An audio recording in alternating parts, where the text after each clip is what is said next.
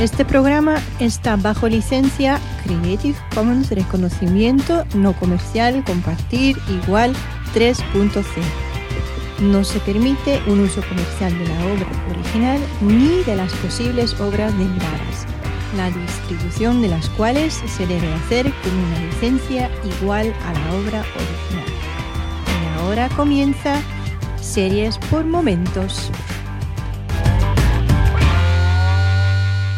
Toca de nuevo hablar de adaptaciones comiqueras al mundo de la televisión y estamos sin duda alguna ante la más esperada de todas.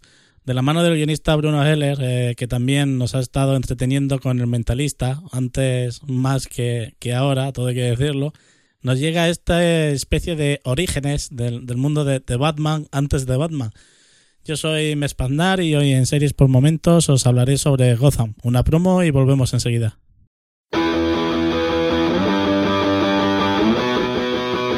¿Te gusta el mundo del cómic y de la cultura freak? Pues entonces debes escuchar Dos Frikis y un Murciano, la revolución del podcasting.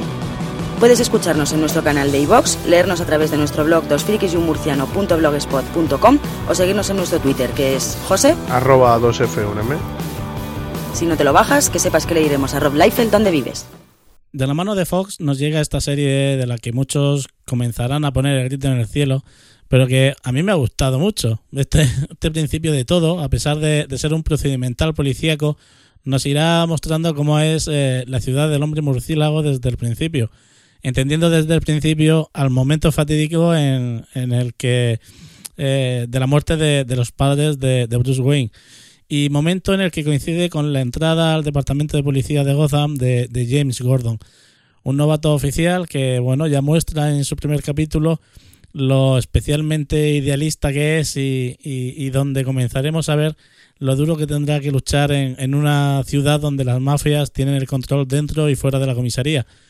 Todo este procedimental estará pues bastante bien rodeado de las apariciones de, de aquellos personajes que, que, en un futuro van a englobar el, el universo comiquero de, de, Batman, comenzando por, por ver a una jovencísima Selina Kyle a la que reconoceremos desde el primer momento, desde el primer minuto de la serie.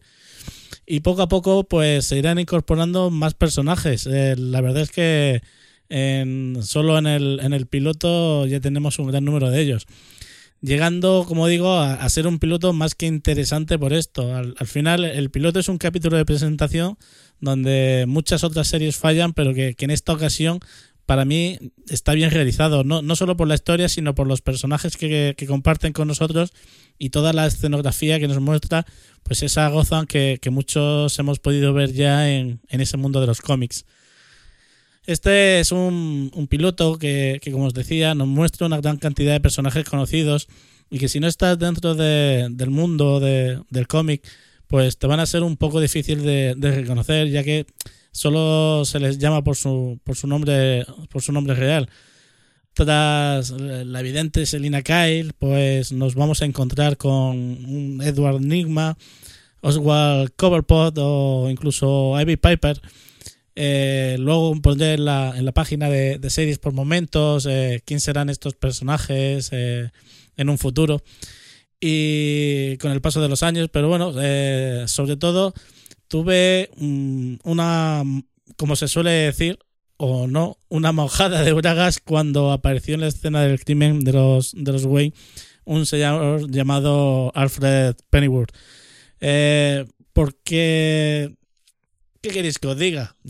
Como amante de los cómics y conocedor de, de parte de la historia y el universo de Batman, a mí este tipo de cosas son las que hacen que, como decía antes, se me mojen las bragas, se me caigan los calzoncillos o cualquier frasecilla hecha que, tenga similitud con el tema. Claramente solo, solo he podido ver eh, a día de hoy eh, dos episodios. Eh, hoy mismo a la hora de subir este podcast se estrenaba el tercero. Pero bueno, esos dos episodios que, son los ya emitidos, para mí todo pinta muy bien. Y, pinta también que, que para mí ya le está dando más de tres vueltas y media a Agentes de S.H.I.E.L.D. Eh, con solo estos dos capítulos, porque lo que realmente importa, evidentemente, dentro de una historia que, sea poco cuestionable, es el poder utilizar a todos esos personajes que conforman el universo del cómic, aquí el universo DC, y en Shields se supone que es el universo de Marvel, en el cual no aparece nadie.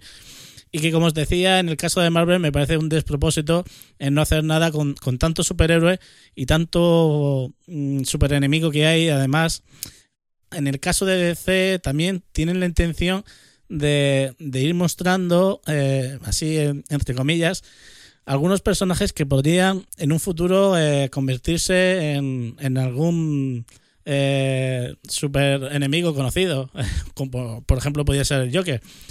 Eh, que también eh, luego os pondré en el blog eh, un par de fotografías donde se puede apreciar uno de estos casos que, os comento y que sucede en el segundo capítulo.